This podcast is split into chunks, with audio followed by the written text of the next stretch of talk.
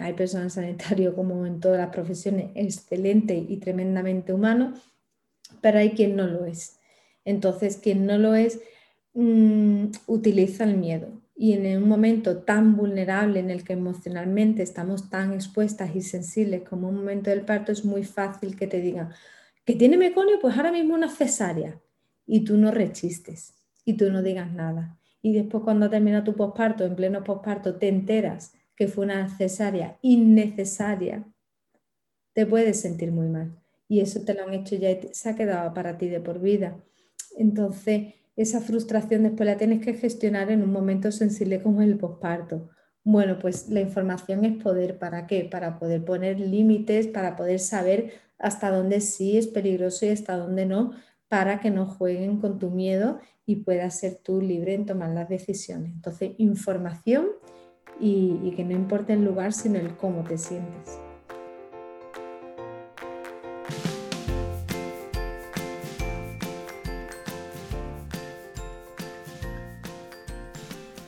Hola, hola, esto es Planeta Parto, el podcast en el que hablo con mujeres sobre sus relatos de parto y la manera única en la que alumbraron a su bebé. Aquí vas a descubrir un mundo de relatos positivos y empoderadores sobre el parto. Yo soy tu anfitriona, Isabel, médico de formación, emprendedora, mamá de tres niños y activista a favor del parto respetado.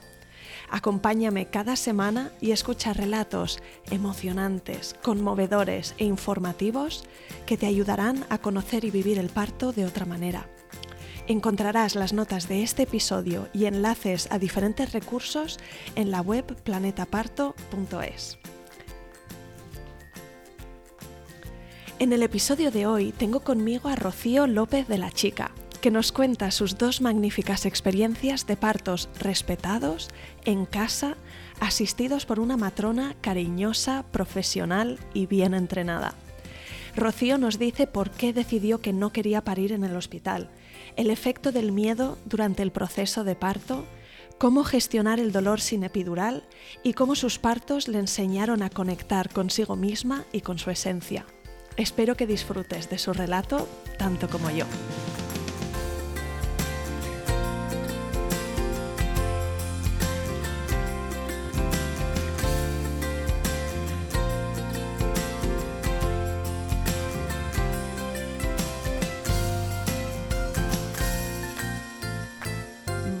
gracias por compartir con nosotras tu relato. Gracias a ti por invitarme. Pues voy a preguntarte en primer lugar que me expliques cómo es la configuración de tu familia, eh, cuántos sois, dónde vivís, en qué años nacieron tus hijos. Bueno, pues vivimos en, Sevilla, en el campo, en un pueblecito retirado de la ciudad. Una de las cosas que, que hice a partir de ser madre fue un sueño que adquirí con mi primera maternidad y que cumplí con los años? Esa es la respuesta fácil a, a las preguntas que me has hecho. La más difícil es cómo es mi familia, porque se sale un poco de, de la norma más habitual. Yo soy mamá separada y somos familia reconstituida. Ahora Miguel Ángel aporta dos peques y yo aporto otros dos peques, así que en casa somos seis. Y tenemos, los peques tienen nueve, siete, seis y cinco añitos que va a cumplir el peque en breve. Muy bien, me encanta. Y bueno, pues cuéntame, tú has tenido dos embarazos y dos partos, así que vamos a remontarnos al principio de esa primera experiencia. ¿Cuándo supiste que estabas embarazada? ¿Cómo te diste cuenta? Bueno, pues mira, hace mucho que no recordaba aquello. Me la pregunta y se me ha venido la imagen en el momento en el que lo supe, que fue estando en el sofá con un nivel de fatiga que llevaba tres días y yo me dije que ya eso no podía ser, una fatiga muy diferente a la que había sentido nunca. Fue un embarazo muy deseado y sabía que en algún momento me quedaría embarazada, pero aquel malestar no lo asocié yo a, embarazo en ese momento. Sí que ya cuando caí, cuando fue como, bueno, esta fatiga a mejor resulta que sí estoy embarazada. Y efectivamente me hice un test y bueno, ya feliz de la vida porque llevaba muchos años deseando que llegara el momento de, poder ser madre. Y bueno, tuve la suerte de tardar poquito, por lo tanto no se me hizo larga la espera. Estupendo. Y, bueno, cuéntame cómo fue el primer trimestre del embarazo, cómo te encontrabas físicamente, cómo te encontrabas emocionalmente. Bueno, emocionalmente la mujer más feliz del mundo. Y, físicamente el primer trimestre lo recuerdo, yo entonces trabajaba en una oficina y lo recuerdo quedándome dormida. Me quedaba dormida allí por donde iba. Era muy desagradable porque era, recuerdo dos momentos en los que me quedé frita allí en la mesa y era una sensación muy desagradable porque no lo podía evitar y yo dormía mis horas, pero mi cuerpo estaba en otro momento. Pero nada, más allá de eso, todo el embarazo fue muy fácil y emocionalmente, pues encantada de la vida y tocándome la barriga siempre. Y lo que pasa que yo soy bajita, soy delgada y mi barriga tardó mucho en salir. Eh, hasta el quinto mes de embarazo no tuve barriga y yo la echaba de menos. A nivel el acompañamiento durante el embarazo y durante el parto, ¿tú fuiste a hacer los controles, eh, las ecografías y las diferentes pruebas y todo esto? ¿Cómo, cómo encaraste esta parte?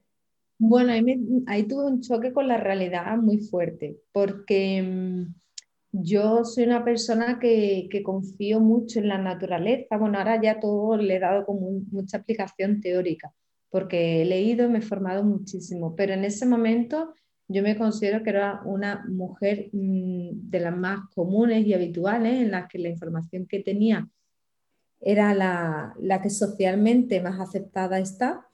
Y, y, más allá de eso, yo entendía que si yo me quedaba embarazada, eh, era mujer eh, y mi cuerpo, bueno, era y soy, ¿no? Pero estaba preparado para eso, para lo que es un embarazo y, un parto, ¿no? Si la naturaleza nos ha hecho así al, sexo femenino y, a las hembras. Entonces, bueno, yo me sentía muy en la parte animal y muy conectada con eso. Sin embargo, me encontré con un sistema sanitario en el que me trataba como si yo estuviera enferma, o al menos así me sentía yo una cantidad de pruebas, una cantidad de advertencias, una cantidad que era como, pero si esto es un proceso natural, eh, estoy dentro del rango de edad eh, de, no riesgo de la población, no fumo, hago deporte, no bebo alcohol, como muy sano, bueno, porque yo además en ese momento todavía me bailaba de lunes a sábado, porque desde los tres añitos llevo, bueno, llevaba haciendo ballet, ¿no? Entonces, Mm, bailaba muchas horas al día. Es decir, un cuerpo y una mente muy sana y no entendía e, el, nivel de prueba y de advertencia y, era como si estuviera un poco en peligro. Y aquello me chocó. Entonces ahí fue cuando empecé a poner un poco perspectiva y cuando me dieron un prospecto de lo que sí tenía que comer y lo que no, había cosas que para mí no eran coherentes. Y mi cuerpo no me pedía algunas cosas y bueno, pues ahí empecé a entrar en una dicotomía entre escucharme a mí o escuchar al sistema, escucharme a mí o escuchar la sociedad. Y ahí fue el inicio de algo que no sabía que me iba a venir después, ¿no? que es el, frente de los opinólogos y las opinólogas que sin preguntar eh, no te aconsejas, sino te dicen lo que tienes que hacer, lo que tienes que dejar de hacer y además señalándote con el dedo índice. Bueno, aquello fue el inicio de, de eso, como te decía, de algo que no sabía que iba a venir. Entonces decidí que, quería escucharme, que era algo que estar embarazada era algo que yo había deseado con toda mi fuerza, ser madre era algo que había soñado desde que tengo uso de razón y que este era mi momento y que iba a escucharme. Confiaba mucho en mi cuerpo, ya te digo que bailando tantos años es verdad que tengo una conexión corporal muy grande, un conocimiento anatómico importante. Y yo confiaba en mí, en mi intuición y sobre todo en mi bebé y que mi cuerpo me iba a ir demandando lo que iba necesitando. Entonces empecé a elegir qué pruebas sí me hacía y qué pruebas no. Eh, me empecé a leer mucho acerca de los efectos secundarios, acerca de el bien, el beneficio, porque había algunas que pueden tener efectos secundarios, pero es que el beneficio es mucho mayor. Venga, vale, pero cuando el beneficio es casi ínfimo y el efecto secundario mucho mayor era como, ¿y esto por qué? ¿Y qué sentido? ¿Y qué necesidad si no soy población de riesgo? ¿Y, tienes algún ejemplo, Rocío? ¿Te acuerdas de alguna en concreto que, que dijeras, no, esta no siento que la necesito? Hay una que, recordé porque me, me increparon ¿no? por la decisión que fue la prueba del azúcar. La prueba del azúcar por, por la, por mi edad, mis circunstancias, por el, rango de población a la que yo pertenezco, no había, eh, apenas existía posibilidad de que yo pudiera padecer azúcar. Y en caso de que padeciera, los riesgos y la dificultad en un cuerpo como el mío para mi bebé eran inexistentes. Entonces ahí yo me informé y, lo tuve claro y no me la hice. En el segundo embarazo fue fácil eh, torear el sistema sanitario. En el primero, como iba transparente, iba yo pues por delante con la verdad, con mi tranquilidad, me tocó pues tener que rebatir, argumentar y justificar mucho como si yo estuviera siendo irresponsable, cuando yo lo estaba haciendo con mucho conocimiento de causa. Mm. Pero por eso en el segundo pues elegía que había veces que simplemente omitía información para evitar que me increparan, porque me sentí tratada muy infantilizada, me sentí tratada muy como una niña. Sentí que, que me hablaban de, de, mujer, porque eran la mayoría mujeres, el personal sanitario que me atendía, la mayoría eran mujeres, y sentía que eran mujeres que atendían a una niña. Y era como, eh, hola, que yo también soy mujer, que yo también puedo pensar por mí misma y tener criterio y que no, te estoy, que no estoy poniendo en juego la vida de mi hijo ni la mía, que sé muy bien lo que hago. Sí, sí, me gusta mucho cómo lo, lo expresas y es verdad que, em, que, que la, la herramienta que utilizaste en la segunda ronda, casi de, omitirlo o de no decirlo, es simplemente una defensa porque, porque te encuentras con mucha resistencia innecesaria, ¿no? Cuando mm, vas con la verdad por delante, eso es una pena. Sí, fue una forma de, cuidarme. Lo aprendí eh, no solo en mi primer embarazo, sino en mi primera crianza. con el mayor fue aprender eso, a, a, dónde, a cuidar donde ponía la energía, cuidar dónde ponía mi, tiempo, mi energía, dónde ponía mis palabras, porque no en todos lados es bien recibida y yo no tengo por qué estar defendiéndome de, ni, ni argumentando cosas que conciernen a mi vida privada. Muy bien. Y Rocío, cuéntame, entonces, ¿te sentías de maravilla? Eh, la, panza empezaba a crecer. ¿Y en qué momento empezaste a pensar en el parto? ¿Qué, qué, influencias tenías en ese momento? No sé si quizá habías escuchado la historia de tu madre o de alguna tía o de amigas que te hubiesen hablado de sus experiencias. ¿Qué, qué conocimiento tenías de esto? Bueno, yo vengo de una familia de origen muy grande, entonces hay muchas mujeres, somos muchísimos primos y primas, por lo tanto tenía mucha, mucha información de experiencia, pero mucho desconocimiento. Es decir, había información, pero no había conocimiento. Una cosa no tiene por qué ir con la otra. Y, y sí había escuchado de todo. Pues tía mía, la que le habían hecho la práctica Christopher, que yo entonces no tenía ni idea qué era, y le habían roto dos costillas. Eh, tías mías que habían parido de maravilla y el parto era su mejor experiencia. Mi madre que tuvo los dos primeros partos muy malos, el mío fue de cuatro días y, lo pasó fatal, además con mucha negligencia médica. Y el tercero, que fue una maravilla, fue parto natural, vaginal, y, lo contaba siempre, ese sí, mm, lo contaban siempre como un regalo, que ella tenía la espina de que los dos primeros partos había, lo había pasado fatal, había llorado mucho y que no quería mm, dejar de tener hijos sin vivir lo que era un parto, pues tal y como la naturaleza nos tiene preparados estos cuerpos tan hermosos. Y su tercer parto fue natural vaginal y fue el mejor sin duda. Y ella habla maravillas. Y yo aquello lo tenía, ¿no? Como eh, una experiencia cercana de que existen partos naturales vaginales y, que son un regalo. Y, y, yo tenía, pues bueno, sabía que podía ser de una manera o de otra. Y yo confiaba mucho en mi cuerpo. Yo decía, bueno, yo quiero, yo quería saber qué era parir quería vivir la experiencia yo, quería sentirla y, aquello fue lo que hizo que, bueno, a partir del quinto mes, sí, el quinto mes, que fue cuando me, me empezaba a salir la barriga, era como, bueno, vale, ya he tenido el, primer tiempo de estar ahí en el embarazo a tope, pues ya tendré que ver cómo parir, ¿no? Un poco qué hospital me toca, qué, qué tal, bueno, todo desde la información más socialmente normalizada. Y, ahí fue cuando empiezo a leer eh, en internet, en que yo no entraba entonces en internet casi nada, no tenía redes sociales, y, eh, hace siete años, ocho ahora, y, y empiezo a leer que, bueno, que puedes parir en un hospital y pueden respetarte o no tus decisiones.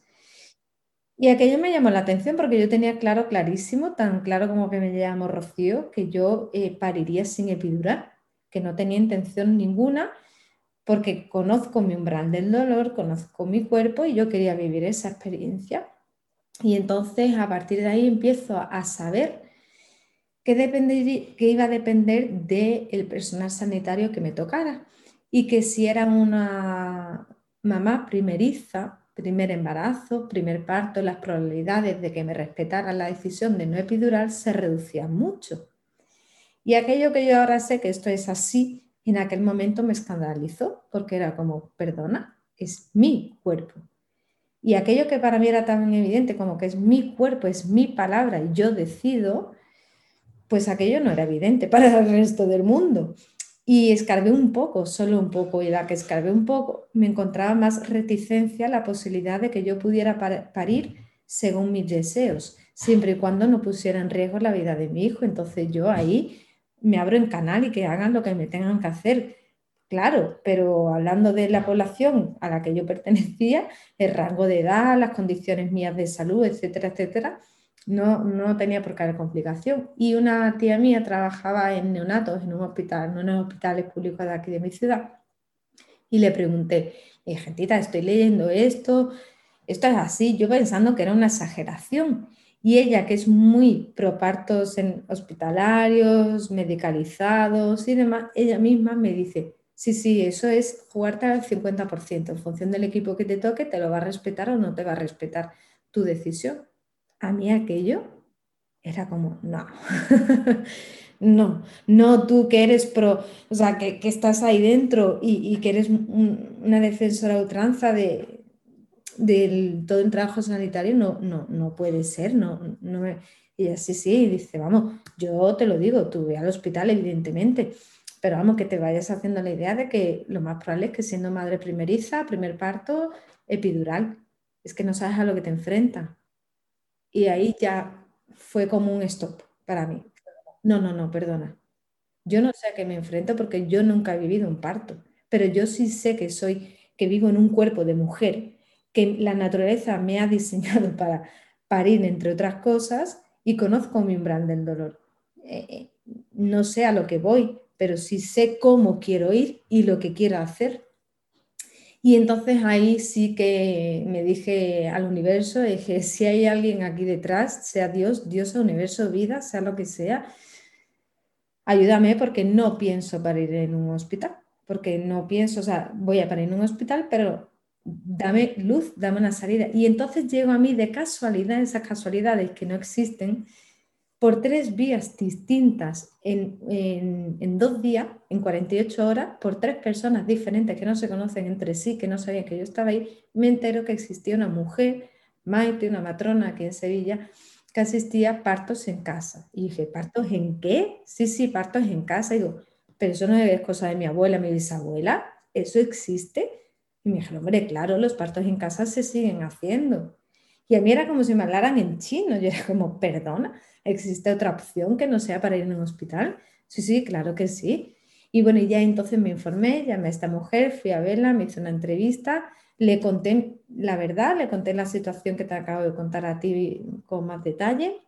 Ella me hizo mil preguntas y, me contó cómo era la asistencia y me dijo, lo que sí es que vas un poco tarde porque tú sales de cuenta para diciembre y estamos ya en septiembre.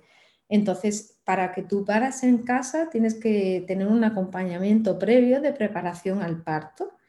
Y ese acompañamiento ya ha empezado en grupo. Dice, oye, te puedo dar las sesiones privadas que hemos dado en el grupo y te unes. Y fue lo que hice. Entonces me hice la preparación al parto con ella y, con la matrona que estaba con su equipo de entonces. Y tuve un parto en casa. Ese es el mega resumen. El primero, pero bueno, fue, ya te digo, que yo desconocía todo lo que fuera partos en casa, después ya me metí en la asociación El Parto Nuestro, bueno, ya después mm, mm, saqué mi vena activista por ahí también ese momento lo desconocía. Wow, me encanta, sí que lo tenías clarísimo y lo que quiero saber es cómo se, desarrolló la experiencia. Eh, ¿Diste a luz a término más o menos? ¿Estaba cerca de la semana 40? ¿Se adelantó tu bebé? ¿Se retrasó? ¿Cómo fue? Se adelantó seis días. Mm. Eh, nació el 17 de diciembre de 2013, sí, siempre lo dudo, de 2013 y yo me puse con los pródromos, con, con el, que no sabía ni qué era eso, claro, evidentemente, que esas, contracciones y demás, eh, una semana antes. Yo me puse de, empecé un lunes y hasta el martes, la, lunes, martes de la semana siguiente no, no parí. Eh, estuve toda esa semana muy incómoda, muy, muy, muy, muy incómoda. No, empecé los prodromos un martes y el lunes de la semana siguiente por la noche empecé ya con las contracciones de parto. Eso fue una semana muy incómoda, sobre todo porque creía que ya venía. Entonces, claro, aquella semana se me hizo muy larga. Fue la única semana mala del embarazo. Hasta aquel día, hasta cuando me puse con los pródromos, yo seguía bailando de lunes a sábado, eh, bailé con mi barrigón. Y, ya entonces no porque creía que venía. Y esa sensación de que viene, que viene, pero que no llega, se me hizo muy eterna. Y, ya fue un día que me rendí. Fue un lunes, por eso lo he recordado, iba pasando por la calle, recuerdo perfectamente, iba sola y estaba aburrida y cansada de esperar. Me sentía desesperada. Entonces decidí que se acababa, que ya iba a dejar de esperar y que iba a hacer mi vida normal y ya llegaría a mi hijo cuando llegara y punto. Y, le, dije, bueno, pues voy a avisar a mi madre y nos vamos esta noche al cine, que la voy a invitar, pero nos vamos. Le escribí un mensaje y quedamos para ir al cine. La sorpresa fue que cuando ya íbamos a ir, empecé con las contracciones más fuertes. Empecé con dolores en la zona lumbar, en la zona del bajo vientre, y ahí sí se ve que cuando yo ya me relajé, pues ya llegó el momento del parto. Y, bueno, pues llamé a la matrona corriendo con mucha ilusión. Bueno, la matrona había todo este tiempo, eh, los partos en casa, ellas están de guardia desde la semana 37 hasta la 42. Entonces, claro, yo a cada nada le escribía mensajes, le llamaba y ella siempre muy pendiente. Ya ahí sí vinieron a verme cuando estaba ya con, una sensación de como, muy como de mucha pesadez, como cuando estamos con la regla ahí muy pesada, pues esa era mi sensación. La llamé, vino a verme y eh, rompí aguas. Ahí cuando estaba a las 12 de la noche, rompí agua. Y salió meconio. Entonces yo tenía la barriga muy rara, porque tenía la barriga, mm, siempre la había tenido en, los últimos, las últimas semanas muy baja, muy, muy grande, muy baja y ahora era muy rara porque estaba como chata, como si hubiese dado un golpe con la pared y, mm, tenía un bulto debajo del pecho muy grande. Y ella cuando viene a verme ve que hay meconio y me dice que mi bebé está arriba, que se ha pasado todo el embarazo cabeza abajo, pero que se había subido y que yo tenía, dice, tienes miedo. Todo esto con mucha dulzura, con mucho tacto, pero me dijo, tienes miedo. Le dije, yo no. Además, sí, fue como, yo en absoluto, yo miedo, que va, que va. Dice Rocío, tu bebé se ha hecho caga. Eso quiere decir, puede ser que tú tengas miedo. Dice, tu bebé está arriba. Tu bebé no quiere salir porque tu bebé tiene miedo. Y si tiene miedo es porque tú tienes miedo. Dije, sí, dice, sí, mira. Entonces me prepararon un baño de agua caliente, me pusieron, me dijeron que pusiera música, que me relajara. Y eso fue lo que hice con el padre de mi peque. Pues me prepararon un baño, yo me metí en el agua y me empecé a, repetir un mantra. Yo estaba con la oreja y todo debajo, del agua. Y yo me repetía, yo puedo, yo puedo. Una y tú y yo en equipo podemos, tú y yo en equipo, así de forma repetida. Hasta que entonces cuando hay un momento en el que su padre me da en el hombro, me golpea me dice, Rocío, Rocío, mira, y la barriga había bajado. Había, otra vez tenía ya el hueco en la parte superior de la barriga y el bebé pues estaba abajo cuando fui a salir de la bañera ya para secarme, como diciendo, pues ya está, ya está abajo, pues ya ahí me vino una contracción fuerte, la primera. Y ya a partir de ahí, 11 horas de parto, ya evidentemente llamamos a, la a las matronas, vinieron las dos y, y ya súper bien. Un pedazo de parto precioso, muy cansada, yo lo recuerdo como una dilatación muy cansada. Todo lo que aprendí en la preparación al parto me vino muy, muy, muy bien me aportó mucho. Eh, tenía una pelota de pilates donde yo descansaba mi cuerpo entre contracción y contracción. Incluso me llegué a quedar dormida entre de rodillas en el suelo, apoyada sobre la pelota de pilates, entre contracción y contracción me empecé a quedar dormida.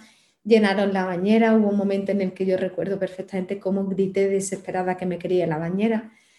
No, no lo sé el por qué, porque racionalmente no, no te puedo decir el por qué, pero sí recuerdo la sensación de la necesidad y me metí en la bañera con el agua caliente y aquello fue una sensación guau, como si tuviera pilas, se me hubieran gastado y me hubiesen quitado tres pilas de las cuatro y me hubiesen puesto tres pilas nuevas.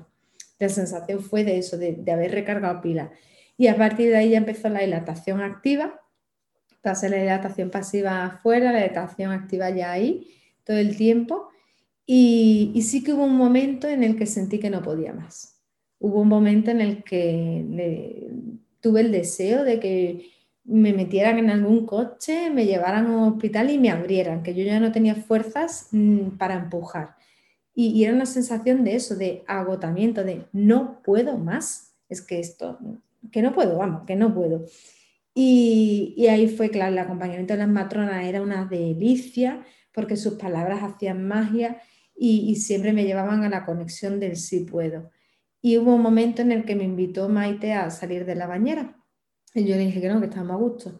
Y me invitó hasta tres veces. Cuando la tercera vez, yo que confiaba plenamente en ella, me dijo que me, que me saliera, bueno, me, me preguntaba, nunca me, me, daba órdenes, sino me preguntaba si me quería salir. Yo ahí dije, oh, si me lo ha preguntado ya tres veces, voy a confiar en ella. Yo no quiero salirme, a mí no me apetece salirme, pero si Maite me lo está diciendo hasta tres veces, aquí hay algo.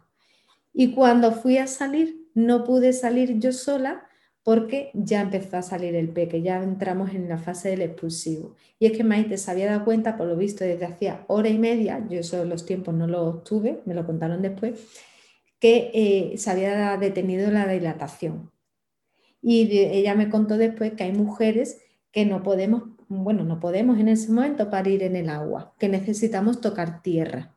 Y cuando mi dilatación todo fue eh, a un ritmo muy constante, cuando se paró ahí y estuvo hora y media parada, ella tuvo la clara sensación de que yo tenía que salir.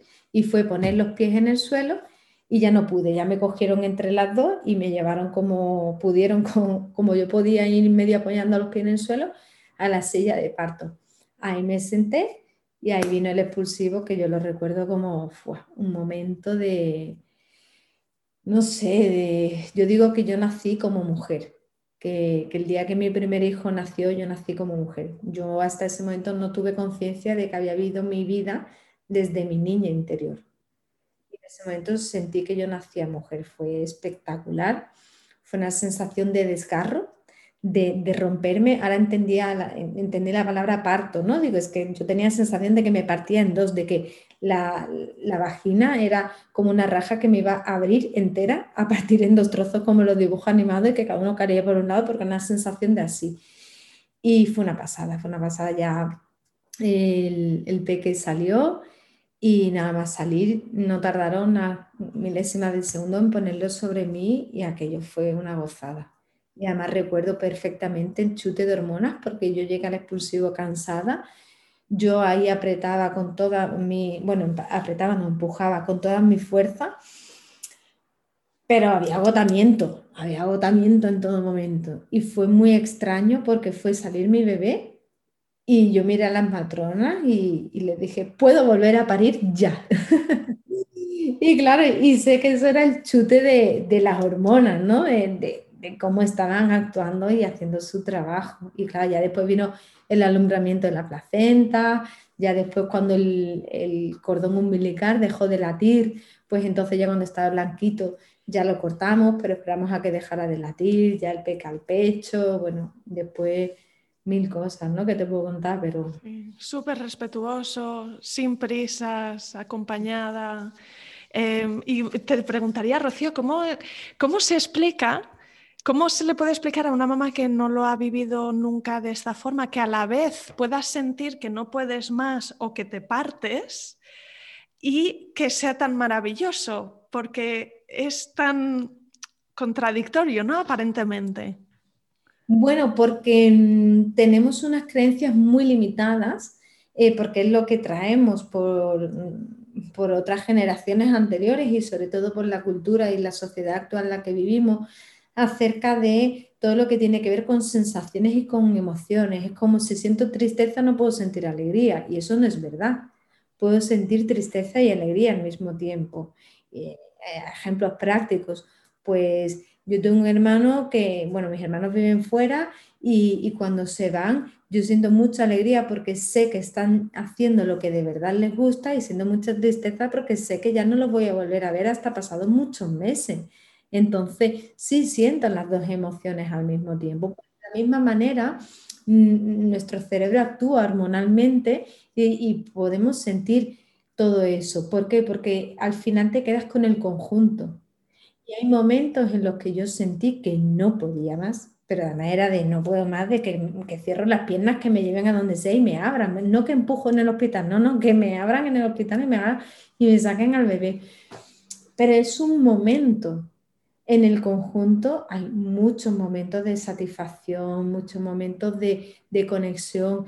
Y en el primer parto yo tuve una experiencia en la bañera de una sensación de enajenación grande, una sensación como de que mi mente se fue, mi mente o, lo que sea de mí se fue, se fue a otro lugar y no sé dónde estuvo, pero fue una sensación súper agradable. Yo dije, ahora sé lo que se siente con las drogas.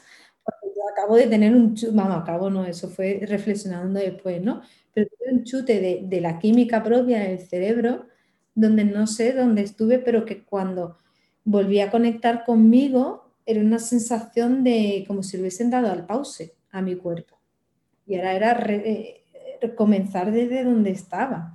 Entonces, pues hay una sensación, hay la otra, hay la otra, y, y en el conjunto yo siempre digo que yo pariría 100 veces más y que no paro más porque después viene una crianza, pero que a mí me encantaría volver a parir una, dos y tres veces. Y sí, eso me quedo con las ganas. He tenido dos partos y sí me quedo con las ganas de más. Lo que pasa es que hemos elegido que no queremos tener más peques, pero para mí el parto es la mejor parte. Mm, qué bonito, Rocío. Y te preguntaría otra cosa. Em, tú venías como muy preparada mm, o muy mentalizada de tu capacidad para, para, hacerlo de esta forma. Y aún así, ¿hubo algo que te sorprendiera de ti misma en esa experiencia? ¿O algo que descubrieras de ti o que adquiriera otra dimensión o otra fuerza después de mm. realmente vivirlo y pasar por ello? Y yo estaba muy convencida de mi capacidad corporal y mi fuerza mental.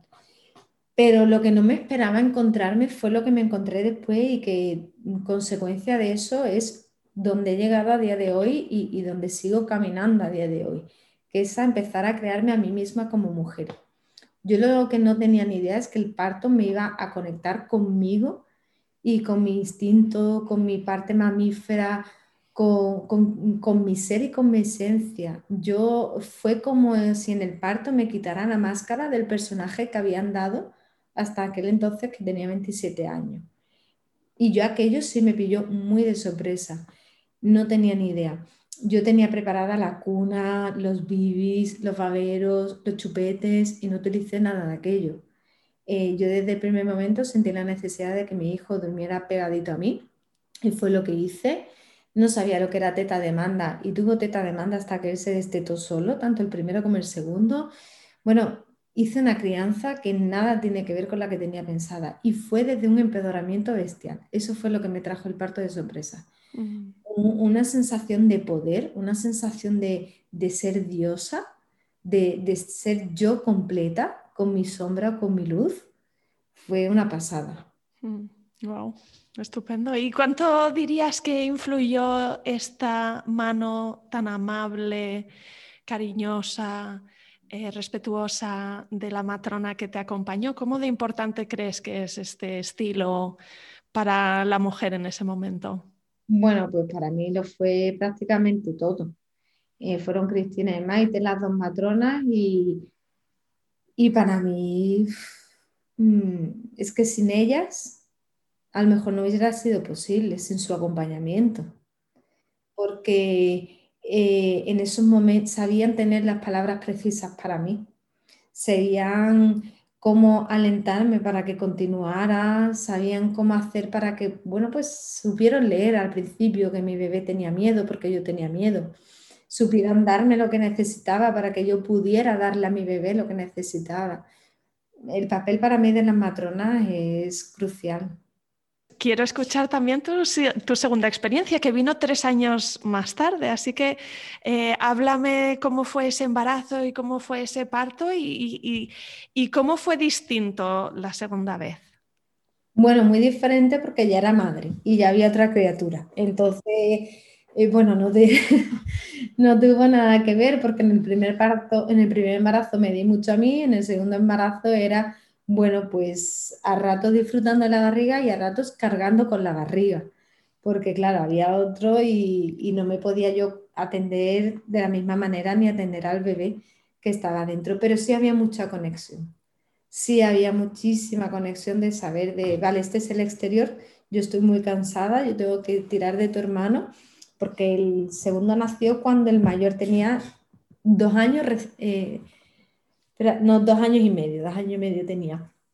Y, y sí recuerdo como eh, eh, esa sensación de, de no puedo porque estoy muy cansada, pero estoy contigo.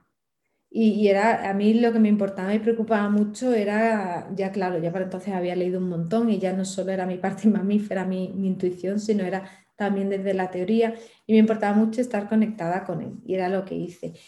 Sí, por las circunstancias estuve muchos meses con contracciones, eso sí fue muy fastidioso, pues estuve desde la mitad del embarazo, casi desde el último trimestre estaba siempre con contracciones y eran contracciones diarias. Sí que muy suave, entonces sí que tuve que tomarme en serio el relajarme, el bajar mucho el ritmo, el cuidarme. Y sí que el último trimestre decidí que era iba a vivir por y para mi, mi bebé de intrauterino. Y que descargaba, ¿no? Descargaba más en, las personas que me apoyaban y me cuidaban, en el atender la casa, el atender al mayor y, bajé mucho el ritmo, todo lo, bueno, hice muchas cosas sin dejar mi vida de lado, pero por atenderme y por cuidarme, porque para mí esas contracciones vinieron a, decirme baja de ritmo y, fue lo que hice. Y después, bueno, pues el final del segundo parecía que no llegaba. Eh, también se adelantó una semana como el hermano, pero empecé con contracciones fuertes unos pocos días antes y eran muy fuertes. Entonces era muy raro porque eran contracciones bastante fuertes, pero no eran todavía de parto. Y las de la hermana habían sido una semana, seis días de contracciones, pero eran muy suaves, eran los pródromos y era suavecito.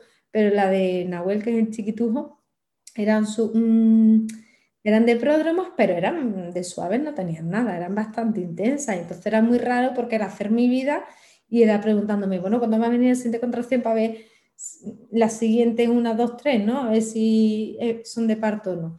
Y yo entonces iba a una escuela de familia y aquel día me despedí diciendo, bueno, a ver si esta noche me pongo de parto y efectivamente me puse, iba conduciendo yo sola con el mayor y estando en el coche me dieron contracciones fuertes y ahí sí me asusté porque dije, oh, no sé si voy a tener que parar en el me da miedo conducir con este nivel de contracciones.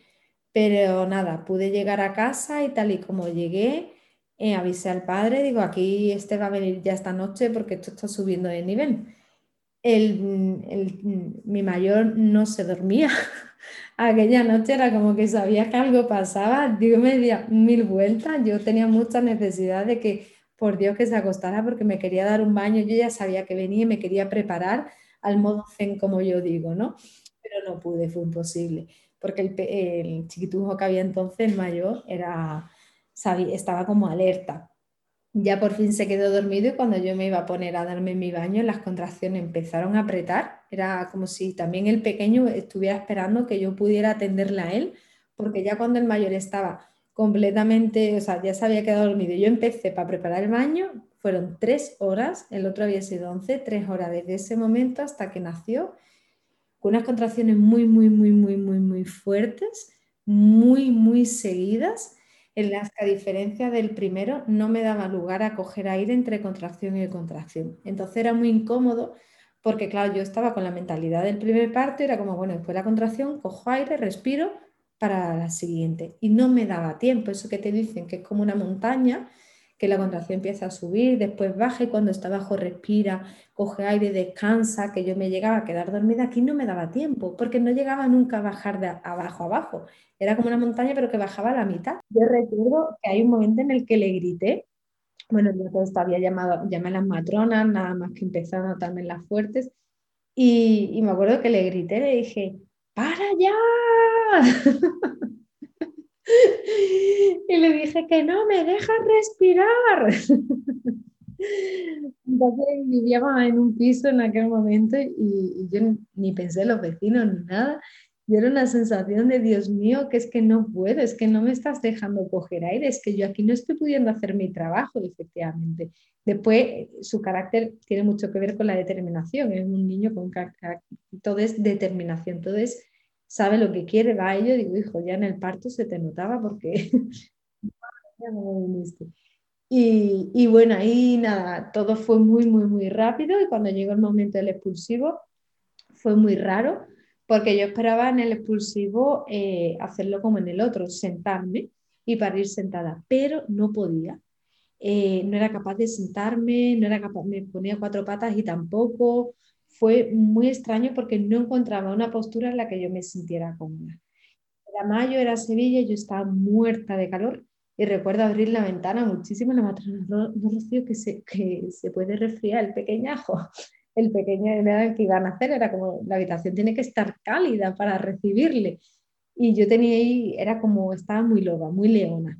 Y el, mayor se despertó, estuvo presencia el parto de su hermano, era algo, algo que le habíamos preparado, él había estado eh, con, ay, no me acuerdo cómo se llama, con lo que escuchan no la eco, sino lo que llevan a casa las matronas para escuchar el corazón del bebé. Entonces él lo había pasado, él lo había escuchado, teníamos un cuento de parto en casa, entonces bueno, la habíamos preparado para que pudiera presenciar aquel momento y efectivamente, pues bueno, ya encontré una postura ahí muy rara entre eh, una mezcla entre cuclilla y cuatro patas apoyada en la pelota de pilates, un poco así, y, nació. Lo curioso fue que cuando estaba en el pulsivo yo pensaba que ya había nacido porque eh, le sentí algo muy grande y pensaba que todo eso era su cuerpo y, después de que me costó ese pulsillo, si lo recuerdo que me, me, costaba más trabajo, dije, ya, dice Cristina, que era la matrona, dice, sí, ya, la cabeza, ahora queda todo el cuerpo. Y la miré con cara de te como entera y digo, ¿cómo? Dice, sí, cariño, salió la cabeza, ahora tiene que salir el cuerpo. Y dije, yo no puedo. Esto era muy rápido, ¿no? Te lo cuento despacio, pero era muy rápido. Y sí que me acarició, me recuerdo perfectamente, me pasó la mano por la cabeza, me la dejó apoyar en la nuca, todo esto, claro, siempre había masajes, era una gozada por, por, eso, porque te ayudaba mucho a aliviarte las sensaciones. Y, y, recuerdo que como una jabata me cogí todo mi poder y empecé ahí a, a empujar, a empujar, a empujar para que saliera y fue una pasada porque sentí el aro de fuego, esa sensación de, no es un de placer, eh, no es de orgasmo, pero sí es un placer inmenso, una sensación de apertura y, aquello sí me pilló de sorpresa, era como, wow, porque además eso, eh, sentí algo muy grande y fue ya, no, no, sí, era como, y bueno, fue una pasada. Y otra vez me imagino salió el bebé, te lo pusieron cerca o en la barriga o en el pecho. Y ahí como yo estaba, como entre cunclilla y cuatro patas, pues me lo pasaron por entre las piernas. Entonces directamente tal y como nació, me lo pasaron por entre las piernas y yo lo recibí hacia mi pecho y ya me cogieron, me, me colocaron hacia atrás para que apoyara la espalda.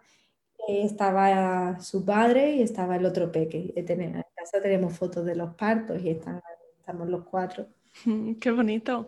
Pues Rocío, tengo, tengo mm, un par de preguntas. Una es con respecto a tu pareja de aquel entonces. ¿Cómo vivió él todo este proceso? Desde el momento en el que tú elegiste que querías hacerlo en casa a vivirlo contigo y a tu lado, ¿cómo lo vivió él? Pues él en todo momento con curiosidad y, con, con mucha confianza en mí. Mm. Con mucha confianza. Sí que él tuvo que aguantar muchos opinólogos y opinólogas y, eso lo llevó él muy mal porque era de su entorno más cercano, pero, pero con mucha confianza en el equipo y en mí y en la naturaleza. Y te preguntaría también, claro, en, tu caso utilizaste el poder del agua para un poco como, como método analgésico contra el dolor en el primer parto, sobre todo, quizá también en el segundo. Y hablabas también de masaje, pero cuéntanos qué cosas te ayudaron a ti a, superar esas olas. Pues lo que me ayudó fue mm, los masajes los recuerdo como en la zona lumbar con mucho cariño y me aliviaban mucho. Eso, sin embargo, fue más en el segundo. Mm. En el primero lo que más fue el agua. El agua fue una pasada, lo que me alivió. En el segundo el agua, sin embargo, yo iba buscando en el segundo lo mismo que en el primero y mi cuerpo respondía de forma muy diferente. Y en el segundo el agua no me alivió casi nada. Y, sin embargo, sí mucho los masajes. En el primero hubo masajes y no lo recuerdo, sin embargo, lo sé porque hubo fotos y, se ve. Y yo no tengo recuerdo de aquello. Sin embargo, en el segundo, wow, los masajes me ayudaron muchísimo. Mm. El moverme en los, dos eh, en los dos partos, el moverme por la habitación me ayudó mucho. Bailar también. Mm, la pelota de pilates en el primero, aquello era un alivio enorme, el balancearme sobre ella y, la voz. En cada contracción, eh, a la vez que venía la contracción, ir diciendo ah, y aquello me aliviaba mucho, mm. liberar la voz. Mm. Qué bien, porque son, son remedios que de verdad ayudan mucho, ¿verdad? Y, y yo creo que muchas mamás piensan, wow, yo no, no, no sabría qué hacer y como tú dices, quizá el cuerpo te lo pida, ¿no? Si le escuchas, porque puedes tener tu repertorio de recursos y a lo mejor pensar que quizá el agua te va a aliviar, pero luego el cuerpo te pide otra cosa. Si le, escuchas, pues te irá guiando. Mm. Y mm, no te lo he preguntado antes, pero en, el primer parto decías que eh, el agua salió con meconio y a mí me encanta que no fuese motivo de estrés o preocupación como hubiese sido probablemente en el hospital, ¿no? que de pronto es como que saltan todas las alarmas y todo se tiene que hacer con más prisas. Mm, pero pienso que quizá alguna mamá que nos está escuchando pueda pensar, ya, pero eso no, no fue preocupante, el bebé nació bien, ¿qué hicieron las matronas? Eh, cuando nació el bebé, ¿cómo se aseguraron de que estaba bien? ¿El tema de que hubiese hecho caca mientras todavía estaba dentro de ti fue problema de alguna forma? No, de ninguno. Igual que nació el primero, bueno, no llegó a nacer, tenía dos vueltas de cordón, entonces eso. Es que sobre los partos, de hecho es que hablaría mucho, pero por sintetizar, ¿no? De los partos mm, se nos ha hecho creer como si fuera una enfermedad. Y el parto es un acto fisiológico y sexual y, es tan fisiológico como el hacer pipí o el hacer caca. Eh, ¿No tenemos nunca dificultades al hacer pipí o caca? Pues sí, pero son puntuales eh, en la mayoría de la población, no en toda y, puede ser pues una cuestión de pues eso, pues estreñimiento, infección de orina, pues con los partos igual. ¿No va a poder complicaciones? Sí, pero la norma general es que no. Y es por algo tan sencillo porque nuestro cuerpo está preparado. Ahora bien, ¿qué hacemos en casos de pues ver los perjuicios reales para saber con cuántas horas se tienen, eh, eh, se tiene que contar para desde ahí eh, estar sobre aviso. La alerta debe estar activada, sí, claro, pero no por eso hay que adelantar nada. Eh, el mayor, pues eso, tenía sus dos vueltas de cordón y la matrona justo antes del expulsivo, eh, bueno, estaba ya en el momento expulsivo, en la fase de expulsivo, pero antes de que el pujo que lleva a sacar su cuerpo, metió la mano, que eso es lo que a mí siempre me ha impresionado, y ella metió la mano en mi vagina, le quitó las dos vueltas, sacó la mano y ya salió el bebé en el siguiente pujo, el bebé completo. Entonces están muy preparadas cuando asisten partos en casa. En casa. La dificultad es que mm, en determinadas carreras lo que se estudia es la patología. Entonces, claro, se estudia desde el punto de vista de la enfermedad, no desde el punto de vista de la salud. Entonces, se trata de empezar a ver los cuerpos desde el punto de vista de la salud y, no desde, mm, se trata de no ver lo que puede salir mal. No, no, no, no, en absoluto, hay que tenerlo en cuenta, pero tenerlo en cuenta sin un alarmismo. Pero es que en un, hay un momento en el que se ha eh, protocolizado todo desde la robótica, es decir, como si fuéramos robots. No, perdona, es que somos personas, somos eh, seres individuales unos de otros, en el que el cuerpo es muy similar, está igual de preparado, pero al mismo tiempo es muy diferente cada cuerpo, cada mente, y la mente ejerce un poder muy importante. Entonces, el papel de la matrona, me has preguntado antes, muy importante, porque precisamente por el poder que tiene la mente en el cuerpo en ese momento. Y quiero terminar preguntándote qué le dirías del parto a una mamá que espera a su primer o a su siguiente bebé. Le diría dos cosas fundamentales. La primera es que no importa dónde paras, sino cómo te sientas al parir. Entonces, yo creo que no es importante parir en casa o parir en un hospital, como si queremos parir encima de un árbol. La cuestión no es el dónde, sino el cómo se sienta, porque eso es lo que va a marcar mucho la diferencia entre un parto u otro. Y, creo que la mamá se tiene que sentir muy cómoda, segura, confiada. Esto es como cuando hacemos el amor. no hacemos el amor en cualquier sitio. Queremos hacer el amor en un sitio donde nos sentamos, pues eso, cuidadas, respetadas, con intimidad. Pues lo mismo pasa con un parto. Y claro, cuando se hacen partos, pues con luces blancas, con un montón de gente mirando, eh, tratándote con falta de respeto o como si fueras una más, pues claro, es muy difícil que la mente y el cuerpo se relajen. Entonces, bueno, le diría eso, le diría que se informe mucho. La información es poder, porque después juegan mucho con la baza del miedo las personas que son irrespetuosas. No todo el personal sanitario. Eh, hay personal sanitario, como en todas las profesiones, excelente y tremendamente humano, pero hay quien no lo es.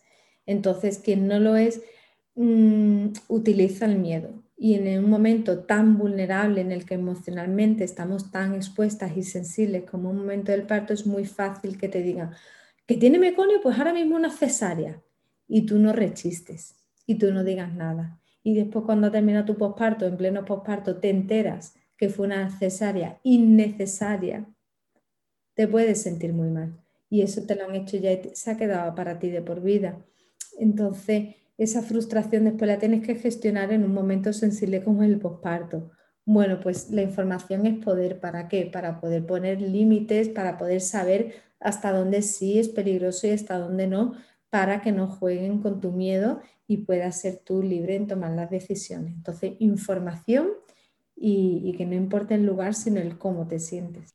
Hay una cosa que quería comentarte que, que antes estábamos hablando al inicio sobre el tema de cuando yo empiezo a darme cuenta de que a lo mejor no me respetaban en un hospital la decisión de no ponerme la epidural.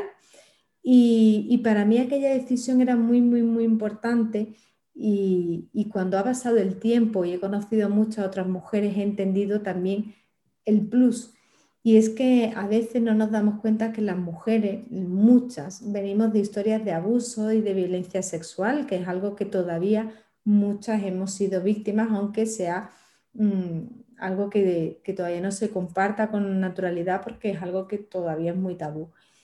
Eh, cuando a una mujer, en un momento como el parto, que es un acto sexual, eh, se le obliga, se le impone, se le persuade a través del miedo, eh, cuando está su cuerpo de por medio, es muy fácil que un parto se detenga, que una dilatación se detenga. Hay muchos momentos en los que los partos se instrumentalizan o, terminan en cesárea, precisamente porque hay bloqueos. En un parto en casa ayudan y trabajan con esto. Yo soy mujer víctima de violencia sexual y a mí no se me bloquearon ninguno de los dos partos, ninguna de las dos dilataciones y estoy muy segura que tengo que ver mucho el trabajo previo que hice eh, en, ambas en ambas preparaciones al parto.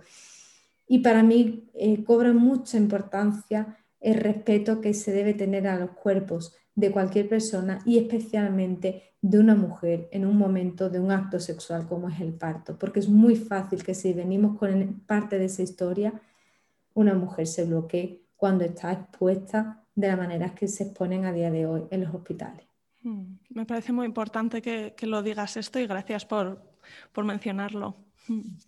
Pues muchas gracias, Rocío. Te voy a preguntar en último lugar por tu trabajo, porque eh, tienes un proyecto que se llama Creada y haces un trabajo muy bonito de asesoramiento y coaching para eh, nuevas familias y me gustaría que explicaras cómo ayudas tú, tus clientes, a, a tener más bienestar en su entorno familiar. Bueno, pues precisamente Miguel Ángel y yo somos cada uno padre y madre separada. Yo viví un proceso de separación en el que por mis creencias limitantes lo pasé muy, muy, muy, muy, mal. Y cuando me liberé de todo aquello y pude llevar a cabo una separación consciente, me prometí que el día que, fuera, que no sabía cuándo, pero que habría algún día que yo gritaría a los cuatro vientos que se puede llevar a cabo una separación desde respeto a una misma, desde respeto a nuestros peques, eh, protegiéndoles y cuidándoles en el proceso. Pues Miguel Ángel y yo nos dedicamos a la reinvención familiar, ayudar a las personas a que se sientan en paz con la situación que están viviendo, ya sea una separación, un divorcio o cualquier otra, pero especialmente las de separación y divorcio, y a las personas que se están constituyendo como familia reconstituida, que son aquellas parejas en las que una de las partes o las dos aportan hijos de una relación anterior. Creemos que, que la vida es larga, que lo que nos valió un tiempo no nos vale hoy, que la pareja que un día nos hicimos, pues puede terminarse esa relación de pareja porque ya no construimos y los hijos nos necesitan felices, no nos necesitan eh, conviviendo, nos necesitan felices porque nuestra felicidad les da felicidad a ellos y a ellas. Y no somos peores madres ni padres por separarnos. Hay ese estigma, todavía está mal visto y por eso hay mucha culpa. Y nosotros lo que queremos desde Creada es visibilizar que una separación es una oportunidad para vivir una vida mejor que se puede llevar a, cabo una separación consciente, desde el respeto y desde el amor, aunque solo una de las partes esté disponible para ello. Quiero saber dónde podemos encontrarte si queremos conectar contigo o queremos hacerte alguna pregunta. ¿Cuál es la mejor manera de conectar contigo? Bueno, desde la web de Creada, en la página de contacto está nuestro correo, que desde ahí pueden, y que además soy yo la encargada de gestionar el correo, o sea que, que lo veo yo siempre y desde ahí voy derivando. Y, después, si no, pues a través de en Instagram también estamos como creada Rocío y Miguel Ángel. Y ahí también soy yo misma la que contesta todos los mensajes y todos los comentarios. Así que por cualquiera de esas dos vías. Qué bien, Rocío. Pues mil millones de gracias por compartir tus experiencias y, y tus vivencias. Y te mando un beso muy, muy fuerte. A ti, muchas gracias. Aquí acaba este episodio. Y si te ha gustado y quieres escuchar los siguientes, no dejes de suscribirte en Spotify, iTunes, Evox o Google Podcast y así no te perderás nada. Además de eso, en la web planetaparto.es encontrarás también las notas de este episodio, con recursos y menciones para ayudarte a tener un parto respetado, seguro y memorable. Ah, y si conoces alguna futura mamá que pueda disfrutar de este podcast, por favor no dudes en recomendárselo. De verdad me ayudas un montón cada vez que lo compartes. Mil, mil gracias por estar ahí.